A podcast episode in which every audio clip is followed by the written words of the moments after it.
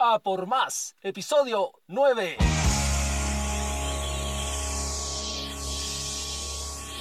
Desde Santiago de Chile para todo el mundo,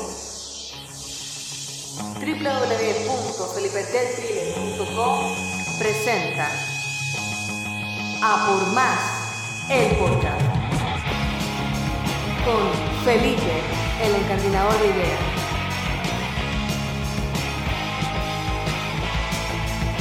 Hola, hola, ¿qué tal? Muy buenas para todos los amables oyentes. Aquí comenzando ya una segunda temporada de A por Más, el podcast.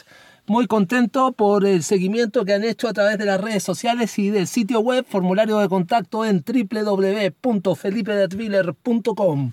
Encantado de acompañarlos y continuar esta ambiciosa aventura que crece ya en su segunda temporada.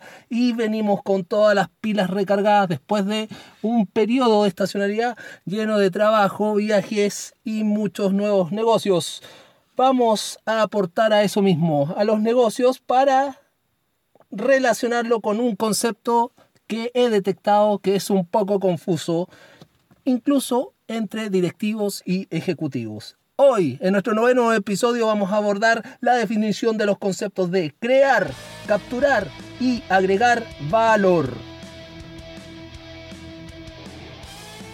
Si la unidad de negocio sobre la que eres responsable pretende alcanzar ventaja competitiva, es necesario que tú y tus ejecutivos entiendan los elementos que conforman los procesos de creación y captura de valor. Comúnmente, conceptos como creación de valor reciben interpretaciones erróneas en la conversación empresarial informal, mientras que conceptos como captura de valor son menos conocidos y reciben menos atención por parte de los empresarios, a pesar de que saber cómo capturar valor no es menos importante que saber cómo crear el valor. En este episodio de A por Más voy a dejar en claro estos conceptos estratégicos centrales, resumiendo mi experiencia como gerente comercial y como consultor en estrategia de negocios para empresas de diversas industrias. Mi idea es que tú, amable oyente, puedas utilizar correctamente el manoseado, ultrajado y malinterpretado idioma estratégico, ya que día a día presencio dificultades en la comunicación entre ejecutivos y directivos a raíz de las malas interpretaciones conceptuales. Comenzamos analizando el primero de estos dos conceptos fundamentales, la creación de valor. Este término tiende a las malas interpretaciones desde un principio, debido a que dentro de una misma organización diferentes áreas le pueden entregar diferentes significados. Me refiero al área estratégica y al área de finanzas. Eh, por su parte, la interpretación del área de finanzas, eh, en su esfuerzo por encontrar el mejor indicador para medir la rentabilidad económica de la empresa, acude al indicador financiero EVA, que en inglés significa Economic Value Add, que se podría traducir en español como el valor económico agregado. Es un modelo que cuantifica la creación de valor de la empresa para los dueños o accionistas, la que se mide durante un determinado periodo de tiempo considerando variables como el crecimiento, la rentabilidad, el capital de trabajo, el costo de capital, impuestos y activos de largo plazo. La fórmula financiera del EVA es la utilidad de las actividades ordinarias antes de intereses y después de impuestos menos el valor contable del activo multiplicado por el costo promedio del capital ponderado, el conocido WACC en finanzas. En síntesis, si el resultado del cálculo del EVA es positivo, se crea valor financiero para los dueños o los accionistas de una empresa. Y si el resultado del cálculo del EVA es negativo, se está destruyendo valor económico. Tengamos claro que esta definición de la creación de valor se restringe a la perspectiva de rendimiento de capital y es útil para la toma de decisiones combinadas sobre las áreas operativas y financieras sin considerar el valor intrínseco que todo bien tiene. En cambio, para nosotros, los estrategas, el valor creado se define como la diferencia entre el valor que reside en un bien o servicio y el valor de los insumos sacrificados para su producción. ¿Es posible determinar con precisión el valor que reside en un bien o servicio? Te pregunto, amable oyente. Te doy la respuesta. La respuesta es no, debido a que los consumidores valoran de forma diferente el mismo bien o servicio según sea su necesidad que están cubriendo. Por ejemplo, el valor que reside en un paraguas no es el mismo que va a tener en verano que en invierno. Tampoco el valor que tiene un medicamento va a ser el mismo para una persona sana que para otra enferma. Mientras tanto, el costo de los insumos sacrificados para hacer un paraguas o un medicamento sí es más fácil de calcular. Entendiendo que en el fondo el valor que reside en un bien o servicio viene dado por el valor que le otorga el consumidor, para hablar de valor creado se suele acudir a otro concepto más operativo llamado disposición a pagar del consumidor. Este concepto hace referencia al valor monetario máximo que un consumidor estaría dispuesto a pagar para obtener los beneficios percibidos en un bien o servicio.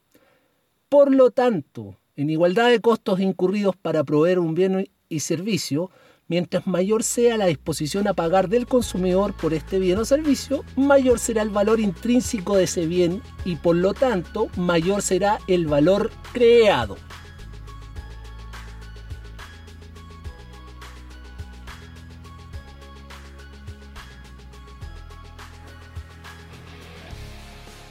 A esta altura, desarrollando este concepto estratégico de creación de valor, vamos entendiendo que si las empresas quieren crear valor desde nuestra perspectiva estratégica, deben optar por dos alternativas. Una es buscar y fomentar la disposición a pagar del consumidor y la otra es reducir los costos de proveer ese producto o servicio.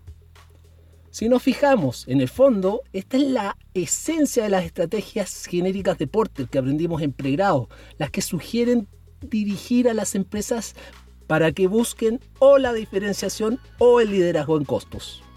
La diferenciación, de hecho, es una forma de incrementar la disposición a pagar del consumidor por un bien o servicio. Por ejemplo, pensemos en una empresa dedicada históricamente a vender un solo tipo de producto y a medida de que su competencia se intensifica, esta empresa opta por una estrategia de diferenciación mediante la oferta de una gama bastante amplia de productos enfocados a diferentes segmentos pertenecientes al mismo nicho de consumidores. En este caso, la disposición a pagar de cada consumidor es diferente. Mientras un consumidor de un nicho pagará menos de acuerdo a su necesidad, en otro nicho del mismo segmento existen consumidores que sí pagarán más por un producto diferente el que efectivamente está cubriendo su necesidad. En definitiva, la diferenciación es una estrategia que permite afectar la disposición a pagar del consumidor y los estrategas de una empresa debemos buscar los mecanismos de incrementar esa disposición a pagar.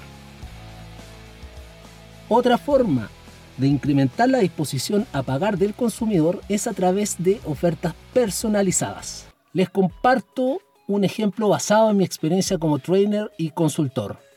Las empresas están dispuestas a pagar más por un plan de capacitación empresarial a la medida que por un programa de educación estándar, obviando las franquicias Sense y valorando el resultado de la experiencia, muestran una disposición más alta a pagar.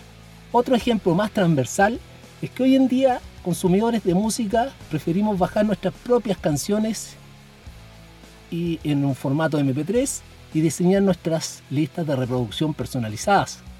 Aunque en mi opinión como músico entiendo que un disco es una obra completa en sí misma, desde principio a fin, el consumidor promedio no está tan dispuesto a comprar un disco con 12 canciones donde al menos un par de estas es de su agrado. Es por eso que las compañías como Deezer o Spotify ofrecen esta flexibilización para crear valor. Entonces, buscar y fomentar la disposición a pagar del consumidor desde la perspectiva estratégica es la primera de las dos alternativas para crear valor. La siguiente alternativa es reducir los costos de proveer el servicio o el producto. Desde este otro lado de la ecuación, si deseamos crear valor, nuestra empresa debe buscar la manera para reducir sus costos. Ejemplos de formas evidentes para conseguir esta reducción de costos son alcanzar economías de escala, manejar la curva de aprendizaje y otras. Un ejemplo menos evidente es una mejor coordinación entre las actividades que permiten la elaboración del bien o servicio que provee la empresa por el impacto que esto tiene en los niveles de gastos administrativos. Esta es la llamada integración vertical hacia atrás. Ejemplos de esto son muy vistos en compañías de transporte marítimo internacional, que son propietarios de los barcos, de los puertos, de las agencias de nave, de los operadores de estiva y toda la cadena de valor que compone la logística de la industria. Otro ejemplo se observa en la industria de los grandes proveedores de repuestos automotrices. Por ejemplo, basan gran parte de su eficiencia en la coordinación de las actividades de diseño de nuevos productos, producción en masa y entrega al cliente final, evitando acumulación innecesaria de inventario o gastos logísticos. Es importante destacar que normalmente las actividades orientadas a incrementar la disposición a pagar del consumidor son inversamente proporcionales a las actividades orientadas a reducir los costos. Hay un caso conocido al respecto. Se trata de una aerolínea ecuatoriana que quizás con el objetivo de diferenciarse de las otras dos aerolíneas en el trato con sus pasajeros, decidió ofrecer una rosa a las mujeres cuando descendían del avión. Si analizamos esta política de diferenciación, implica el incremento de ciertos costos. Por ejemplo, el bodegaje de las rosas, la temperatura a la que las deben mantener, el transporte de las rosas, etc. Por lo tanto, para crear valor hay que balancear ambas alternativas y optar por una estrategia consistente.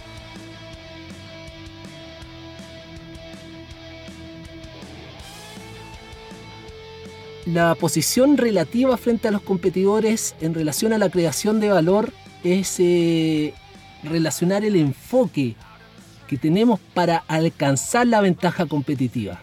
Si bien es importante que nuestra empresa sea capaz de crear valor en términos absolutos, es más importante aún nuestra capacidad de crear valor en términos relativos, es decir, comparado con la capacidad de creación de valor de los competidores en el sector competitivo donde nos desempeñamos. Por ejemplo, pensemos en el valor que en www.felipedetwiller.com yo soy capaz de crear como consultor y formador de equipos para el alto desempeño. Para incrementar la disposición a pagar de mis clientes, puedo ofrecer, por ejemplo, una certificación internacional reconocida por alguna universidad de prestigio. Si bien esta diferenciación es difícil de igualar, mi competencia, por ejemplo, una universidad puede perfectamente diseñar un programa académico donde se incluya la programación de profesores extranjeros sumado a la marca de la institución educativa. A los ojos del consumidor promedio, en igualdad de condiciones el valor creado por esta oferta ya lo disipa y pasa a ser un componente estándar de la formación para empresas ofrecidas en el mercado. Por lo tanto, no importa el valor creado absoluto para alcanzar o no la ventaja competitiva, sino el valor creado relativo.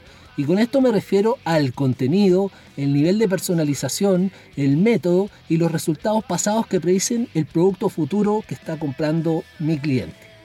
Lo mismo puede decirse de la estructura de costos. Interesa llegar a tener una estructura de costos menor a la de la competencia. Nuevamente les comparto un ejemplo de mi área de negocios es posible que dos consultores gasten lo mismo en el proceso de crear contenidos exclusivos y personalizados por una empresa que les solicita capacitación de alto nivel para su plantel ejecutivo y directivo. Sin embargo, uno de los dos consultores, eh, de acuerdo a su experiencia, puede obtener economías de escala y curvas de aprendizaje, apalancándose en su perfil profesional y académico para transmitir su experiencia y know-how en el abordaje de diferentes tópicos que se exigen en el programa completo, mientras que por otro lado, el segundo consultor debe incrementar sus costos viéndose obligado a la subcontratación de otros consultores expertos en diferentes áreas que complementan el programa solicitado por la empresa. En esta primera parte del episodio espero ya haber aclarado lo que estratégicamente se entiende entonces como creación de valor.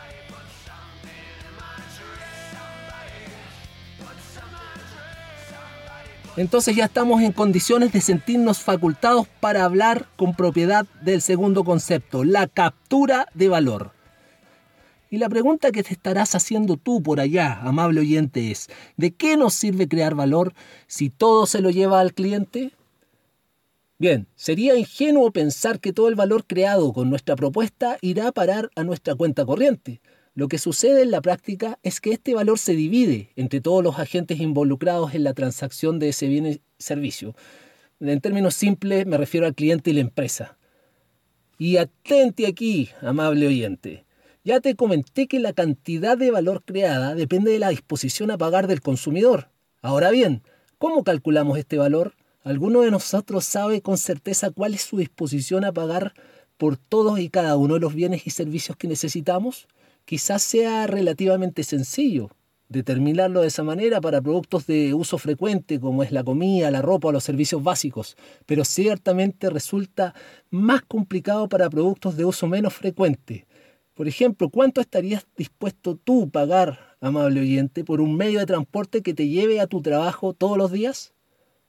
Adicionalmente, recordemos que esta disposición a pagar depende de las circunstancias de cada persona y del tipo de necesidad que desea satisfacer.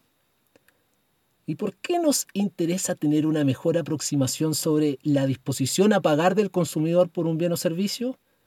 Bueno, porque normalmente según sea ese valor, ubicaremos nuestro precio. Desde el punto de vista de nuestra empresa, lo deseable sería ubicar los precios lo más cerca posible de la disposición a pagar del consumidor, para así poder capturar todo el valor creado posible. En el caso contrario, el consumidor lo va a capturar. Por ejemplo, esto es lo que ocurre en las transacciones realizadas en Internet. Esta tecnología permite al consumidor acudir a distintas fuentes de información con cierta facilidad y comparar ofertas para encontrar la que tiene el precio más bajo. Con ofertas personalizadas, potenciadas por el mismo Internet, a precios más bajos, definitivamente todo el valor creado fluye hacia el consumidor. En resumen, el valor creado se divide entre cliente y empresa, según cuán cercano ubiquemos nuestro precio con relación a la disposición a pagar del consumidor. La diferencia entre el precio pagado por el consumidor y el valor que otorga a ese producto se llama excedente del consumidor y refleja la cantidad de valor creado que el cliente captura.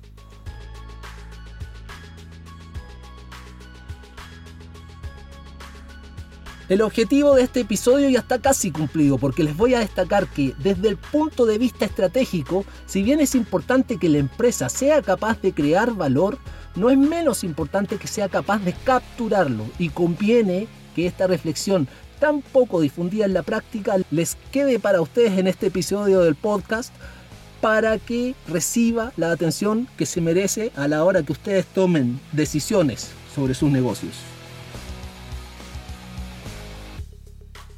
Con el objetivo de hacer una explicación más clara en este episodio, les he descrito detalladamente los procesos de creación y captura de valor como conceptos separados.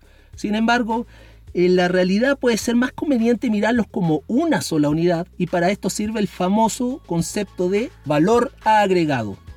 El valor agregado se define como el valor creado por la propuesta de valor de una empresa menos el valor creado por la propuesta de valor de la competencia.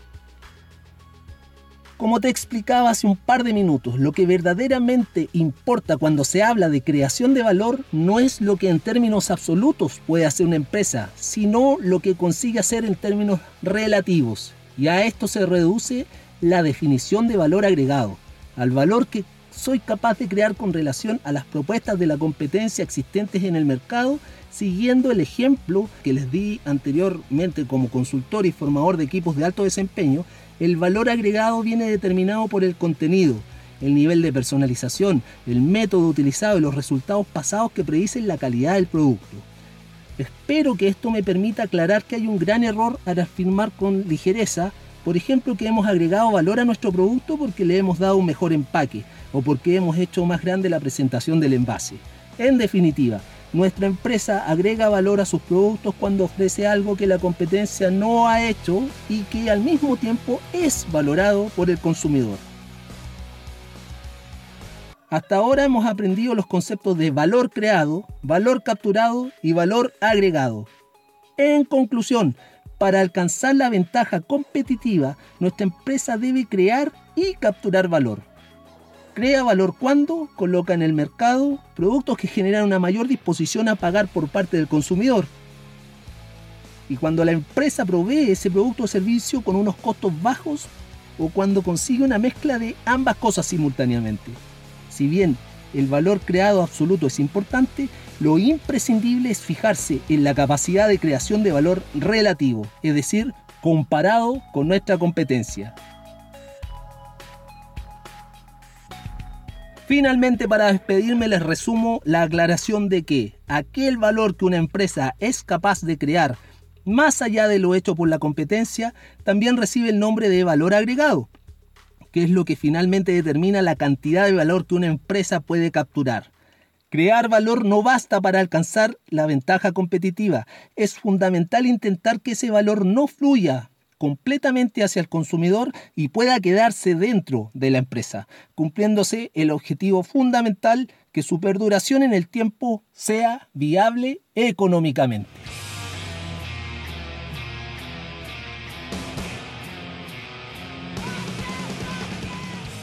Si te ha resultado de altísimo valor agregado el contenido de este episodio de A por Más, el podcast, te invito a seguirme en las redes sociales a través de mi sitio web www.felipededviller.com donde también hay un formulario de contacto o directamente a mi correo electrónico contacto arroba Recuerda, soluciones como trainer para equipos de alto desempeño, speaker en gestión del cambio y management y consultoría en planificación estratégica. Estamos en contacto con estos conceptos que hemos revisado y abordado en profundidad. El valor creado, el valor capturado y el valor agregado. Juntos tú y yo vamos a por más.